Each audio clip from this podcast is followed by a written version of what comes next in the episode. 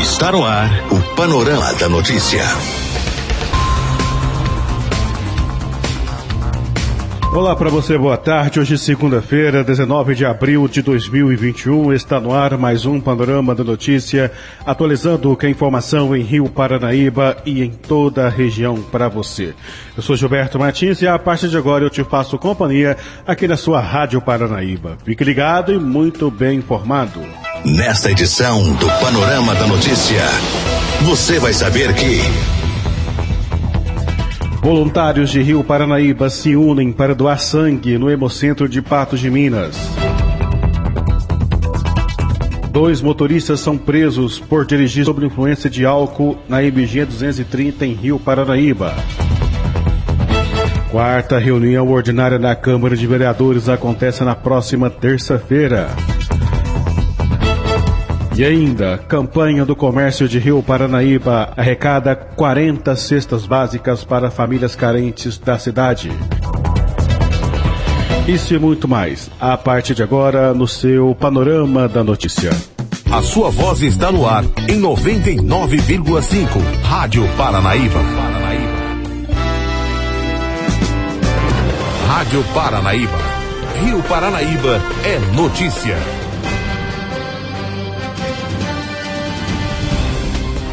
Na última semana, 14 voluntários de Rio Paranaíba foram ao Hemocentro de Patos de Minas para fazerem um gesto solidário e doarem sangue. A caravana foi promovida pela Associação Social de Rio Paranaíba, ASP Rio da Igreja Presbiteriana Betel da cidade. Recentemente, nossa redação já noticiou que o estoque de sangue nos hemocentros de todo o estado estava baixo e a entidade estava convocando doadores para fazerem esta reposição. O sangue não pode ser produzido em laboratório e nem comprado, e com isso a doação voluntária é a única maneira para obter os hemocomponentes que são utilizados todos os dias. Segundo as informações, apenas uma doação pode ajudar até quatro pessoas. A ASP Rio, entretanto, agradece aos 14 voluntários que se dispuseram a fazer a doação e convoca todos a incentivar mais pessoas a doarem também. Quem traz mais detalhes é o associado Newton Boaventura. Confira. Quero cumprimentar você, Gilberto, a todos os ouvintes da Rádio Paranaíba. Somos parceiros e vocês têm feito esse trabalho de uma forma ampla que nós queremos parabenizar o trabalho de vocês referente à divulgação dos nossos trabalhos, no qual aqui estou falando como presidente da ASP Rio, que é a Associação Social Presbiteriana aqui de Rio Paranaíba. Uma associação que tem pouco mais de dois anos, que tem realizado vários trabalhos na área social para a cidade de Rio Paranaíba. E esse projeto sobre os doadores de sangue é um projeto que nós iniciamos já há mais de um ano. A cada 60 dias, nós temos aí um compromisso de estarmos mobilizando voluntários de Rio Paranaíba, do município, para estar fazendo doação de sangue até Patos de Minas. Trabalhamos com a parceria da Secretaria Municipal de Saúde, que eles oferecem o transporte para que assim nós possamos estar indo fazer a doação. Eu sou doador, minha família, praticamente todos são doadores, minha esposa, meus filhos, porque é algo que vai contagiando. Né? Eu fiz a doação, depois automaticamente os demais membros da família vão se envolvendo. E é assim também. Se você que fez a doação, fale para o seu vizinho, para, fala para o seu parente, para o seu amigo. E vamos a cada dia aumentando esse número de doadores de sangue. Porque o sangue, ele não é um produto que você vai no mercado e adquire e compra. Não. Ele somente vai repor o estoque através dos doadores, dos voluntários. Por isso que é muito importante esse trabalho que nós estamos fazendo, é muito importante a conscientização das pessoas a participarem conosco se você trabalha em uma empresa, você trabalha no setor público, você consegue o atestado para que você possa estar apresentando na sua empresa, no seu órgão que você trabalha. Então gostaria de estar aí convocando. Se você tem interesse de ser um doador, entre em contato comigo, entre em contato na rádio. Nós estaremos né, passando as orientações necessárias para que você esteja participando conosco. Nós agradecemos a todos aqueles que foram conosco na última semana, 14 pessoas. E não é somente 14 pessoas, porque através da nossa divulgação aí da nossa campanha, da mobilização de doadores voluntários, várias outras pessoas vão de carro próprio. E ali eles fazem também as suas doações. Então nós agendamos. Então talvez a pessoa saia daqui de Rio Paranaíba, chega lá sem o agendamento e perde a caminhada. E eles é, não vão é, fazer a retirada do sangue, não tem como fazer, fazer a doação. E aí você volta, né? Talvez de uma forma que fala assim, ah, mas é, eu perdi a caminhada. Então é necessário é, o agendamento. Nós realizamos este agendamento.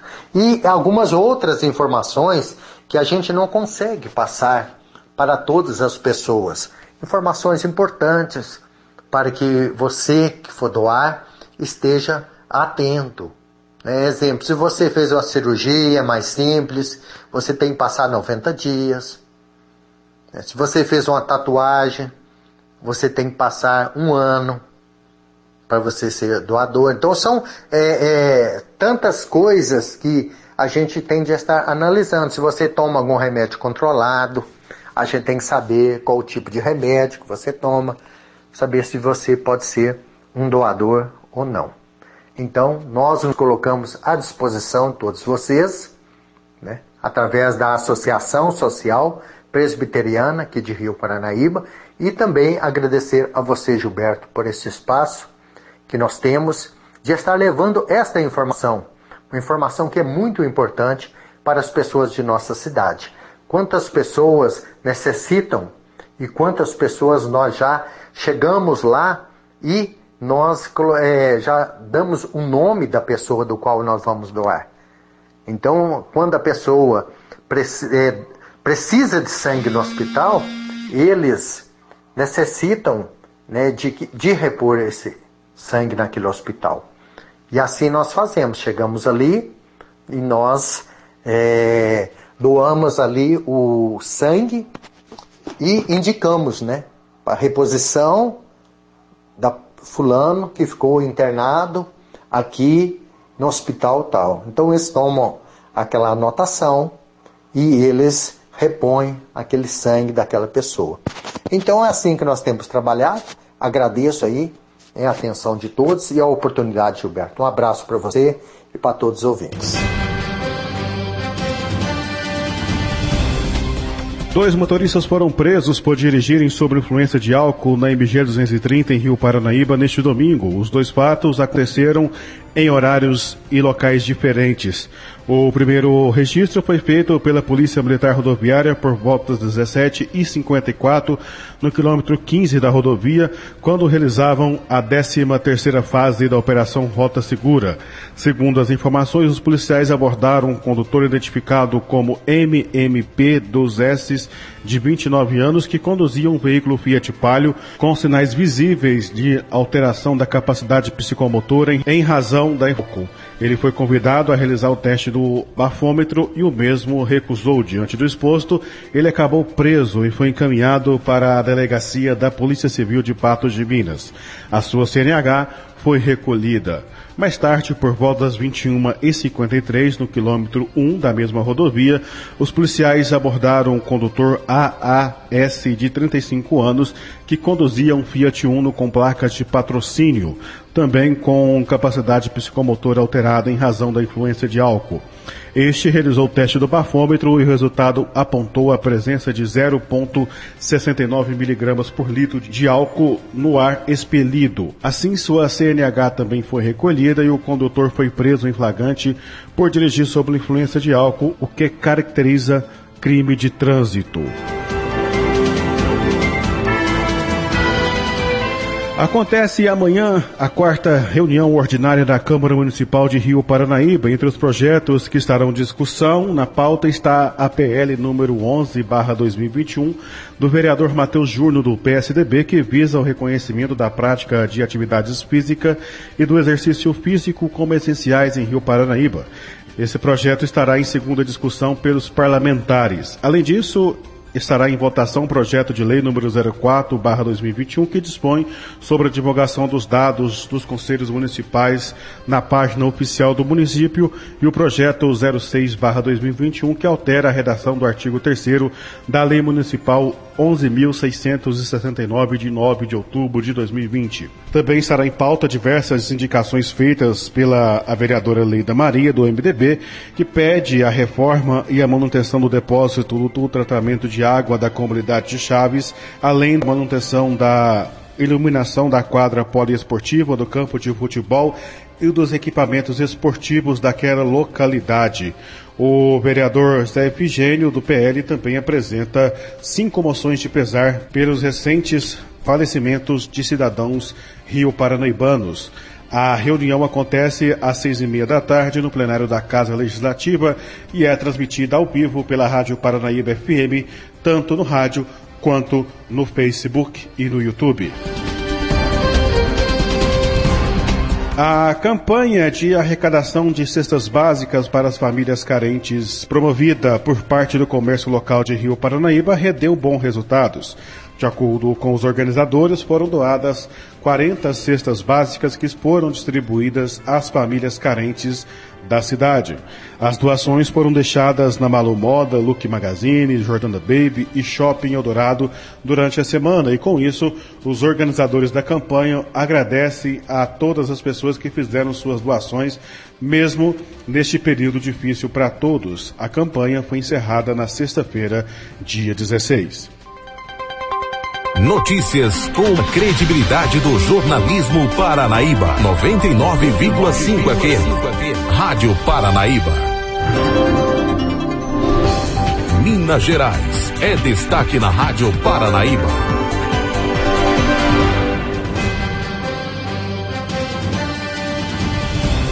Fim de semana foi de relaxamento das restrições em Minas Gerais. Aqui no Triângulo, a Prefeitura de Uberlândia conta com um comitê próprio e não integra o Minas Consciente desde outubro do ano passado. Até a próxima sexta-feira, a maior cidade do interior de Minas está na chamada fase intermediária do Plano Municipal de Funcionamento das Atividades Econômicas. Nessa fase, é permitida a reabertura escalonada de horários do comércio e de shoppings. Supermercados, açougues e sacolões, por exemplo, podem funcionar até às seis da tarde. Clubes sociais e parques também podem receber a população entre seis da manhã e seis da tarde, desde que exclusivamente para a prática de esportes individuais. Após um período de restrição, a venda de bebidas alcoólicas voltou a ser liberada na cidade de segunda a sexta até às seis da tarde. O toque de recolher continua e deve ser cumprido entre oito da noite e cinco da manhã. Uberaba é outra cidade da região que segue plano próprio de combate à Covid-19. Por lá, o novo decreto não apresenta mudanças em relação às restrições de distanciamento sinalizadas também na chamada Onda Roxa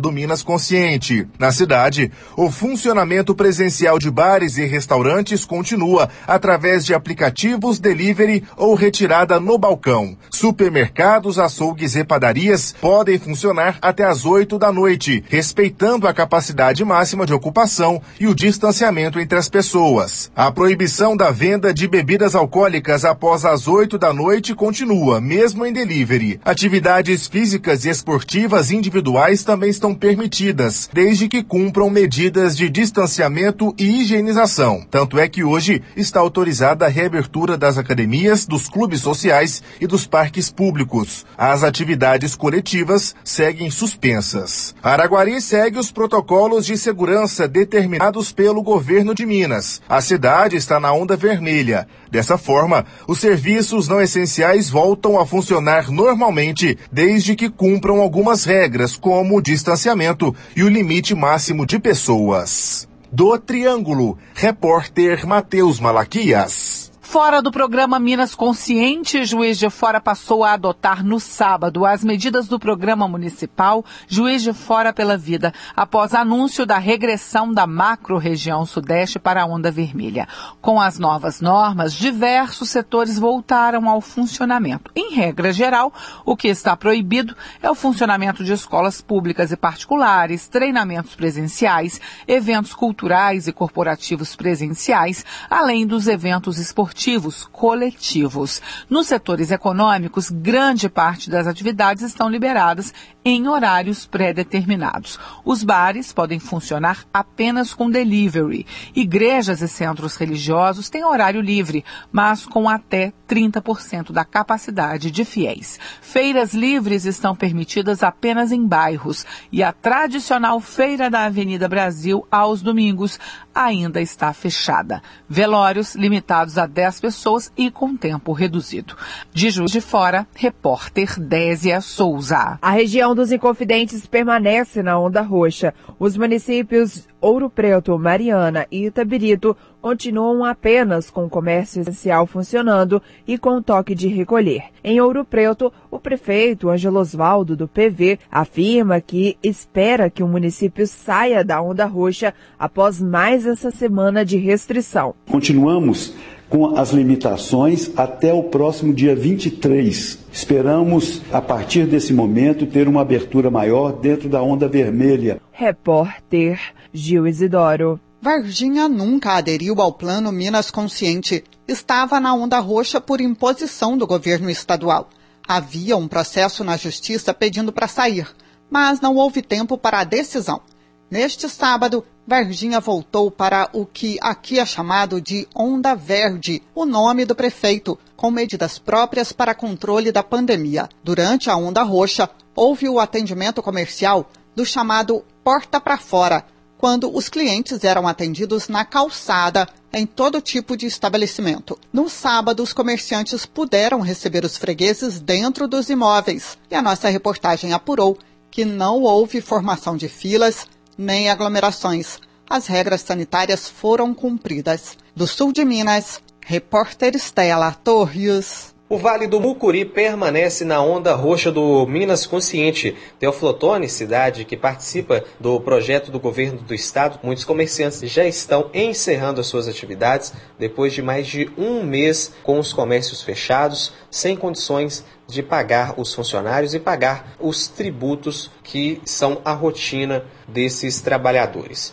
O município de Capelinha, já no Vale do Jequitinhonha, região que migrou para a onda vermelha no Minas Consciente, realizou vários trabalhos como barreiras de segurança, carreatas, programas de conscientização nas redes sociais e também nas rádios e conseguiu uma redução considerável dos casos de Covid. Do Vale do Jequitinhonha, repórter Leandro Silva. Crise de ansiedade está cada vez mais comuns na pandemia. Que atire a primeira pedra quem não ficou um pouco descompensado com esta pandemia. A partir de agora, você ouvinte vai acompanhar dramas vividos na rotina de quem teve verdadeiras mexidas emocionais a ponto de comer mais ou menos, disparando a ansiedade para outros lados do dia a dia, marcado muitas vezes por depressão ou por não dormir ou dormir mal, dentre tantos outros transtornos comuns de serem observados nesse ponto alto de agravamento na saúde pública. Um exemplo clássico está na moradora de Ribeirão das Neves, Joana Dark, que tem enfrentado desavenças, inclusive com esse assunto sobre pandemia, com o próprio marido. Tem andado muito irritada, não pode sair, e eu sou do grupo de risco. E eu e meu marido também nós estamos desentendendo, porque e fica falando de coronavírus na minha cabeça o dia inteiro, e a televisão também, o rádio também. Aí que eu saio mesmo, para me poder se parecer. Ainda de Neves, agora o relato de Luciana. Ela tem 39 anos e é mãe. Ela conta que nunca tinha experimentado a tal ansiedade, mas agora já sabe como é. Esse período de pandemia desenvolvi muita ansiedade, incertezas. Meu filho também tem 5 anos, está muito ansioso para ir para a escola. É um tempo assim, de incertezas mesmo, muita insegurança. Na capital mineira, Dona Olinda, de 57 anos, afirma estar transtornada a ponto de não conseguir dormir e quando dorme, dorme mal. E o pior, ela se sente inútil. Um dos maiores transtornos que eu tenho enfrentado é de me sentir inútil. Na verdade, eu gosto muito de atividade, gosto de caminhar, gosto muito de trabalhar fora, gosto de sair, gosto de estar com as pessoas. Então, para mim, o pior de tudo foi me sentir inútil. Em outra saída de Belo Horizonte, agora chegando à cidade de Vespasiano, tem morador, como o executivo Thales, de 48 anos, que sente tristeza de estar longe dos amigos, mas ainda, segundo ele, uma tristeza suportável, longe da depressão. Eu sinto uma falta do contato né, com as pessoas. Eu faço meu trabalho em home office, como também em campo mas esse contato né, de festas, de futebol, que eu gosto muito de jogar, de poder estar em um barzinho, às vezes no happy hour, isso aqui me faz uma grande falta. E ao contrário dos depoimentos que ouvimos até aqui, a idosa universitária Maria José é um exemplo fora da curva. Diferente da Maria, porque ela, que teve depressão muito antes da pandemia, se vê curada hoje com os cursos da faculdade que continua fazendo mesmo nesses tempos difíceis. Fiquei curada da depressão indo para a faculdade. Faço tudo enquanto é curso lá na faculdade eu faço. Se dura dois meses, três meses, se dura um ano eu estou lá desde 2013. Então eu estou bem não estou com depressão, não estou com nada. Eu não sinto nada. Eu não tomo medicamento para nada. Para diabetes, para pressão alta, para nada, nada. Agora a psiquiatra Amanda Lima mostra pra gente como driblar problemas emocionais causados pela pandemia, nesta nossa luta diária de saber, a cada dia, lidar melhor com mais tempo de isolamento social. Realmente, agora a gente entrou no pior momento da pandemia, um momento que exige que a gente fique em casa, e eu sempre digo assim que no momento de sofrimento, a gente deve evitar sofrimentos. Então, assim, a gente tem que se conhecer e ficar em casa fazendo o que dá prazer. Todo mundo tem um hobby em casa que gosta mais, bordado, crochê, ver alguma série na TV, ler um livro, pessoas que gostam de se exercitar. Então, o importante nesse momento é manter o foco naquilo que a gente ama Muita gente desenvolveu algum tipo de problema, né, doutora? Inclusive emocional durante a pandemia. Ansiedade, depressão, compulsão alimentar, síndrome do pânico. Como enxergar os sinais desses transtornos? A ansiedade, a gente pode perceber ela quando tem pensamentos excessivos e pensamentos de medo e preocupação, além de sintoma físico de ansiedade palpitação, né, que é o coração disparado, dor no peito, sensação de bolo na garganta, desconfortos físicos também são sinais de ansiedade. Em relação ao comer emocional, a gente tem que ficar atento, porque no momento que a gente está em casa, ansioso, essa comida pode ocupar um lugar que não é dela. A alimentação tá para nos nutrir e não para tampar um buraco emocional. Então, muitas pessoas podem acabar ganhando peso ou até desenvolver uma compulsão alimentar. Falamos com a psiquiatra Amanda Lima. Hábitos saudáveis pode ajudar a evitar surgimento de azia. Entre os sintomas comuns da má digestão está a pirose, mais conhecida como azia. É aquela sensação de queimação na região do peito ou na parte superior do estômago que normalmente surge após uma refeição farta ou mais rica em gordura. Não é considerada uma doença, mas não deve ser deixada de lado. Isso porque a azia pode sim indicar algo mais grave. Um dos exemplos mais comuns do problema é o refluxo gastroesofágico. Por isso, se você sofre constantemente com essa sensação de queimação de azia, não deixe de procurar um médico. Quem fala mais sobre o tema é o gastroenterologista cooperado da Unimed BH, Francisco Guilherme Cancela e Pena. Azia não é uma doença, é aquela sensação de queimação que a gente tem na parte mais alta do abdômen ou então naquela região atrás do osso do tórax, que é o externo, aquela sensação de queimação. Isso é azia, não é uma doença, é um sintoma que pode acontecer em algumas doenças. Qual é a doença ou o problema mais comum que tem como sintoma a azia? Ela está associada, na maioria das vezes, à presença de doença do refluxo gastroesofágico, que é o retorno do conteúdo ácido do estômago para o esôfago. E aí há uma sensação de queimação. E essa sensação de queimação, que é traduzida é, como sendo azia, ela pode estar associada ao surgimento de alguns danos na mucosa do esôfago, com surgimento de erosões e até algumas complicações, como por exemplo a doença chamada esôfago de Barrett. Existem graus diferentes? Existem sim graus diferentes de refluxo. A gente tem sintomas leves, sintomas moderados, sintomas graves, que podem estar associados a graus diferentes de doença do refluxo, como uma doença mais leve, uma doença mais grave. E quanto mais grave a doença, maior o dano que vai causar esse refluxo na mucosa do esôfago. E com isso pode surgir erosões, ulcerações da mucosa esofágica, algumas áreas de estreitamento, alteração na movimentação do esôfago, isso tudo como consequência desse refluxo que, se for intenso e prolongado, pode causar essas complicações. Repórter Ellen Araújo. Esta é a Rádio Paranaíba FM 99,5. Rio Paranaíba. Telefone WhatsApp 34 3855 9195. Paranaíba FM. A sua a voz. Sua voz. Por aqui não tenho mais tempo, nós voltamos amanhã com mais informações de Rio Paranaíba e toda a região. No nosso panorama da notícia, a você que esteve ligado conosco, nosso muito obrigado. Fica agora com a segunda edição do Jornal da Itatiaia. Outras informações, claro, em nosso site paranaibamáximos.com.br. Ótima tarde, um bom descanso, até amanhã.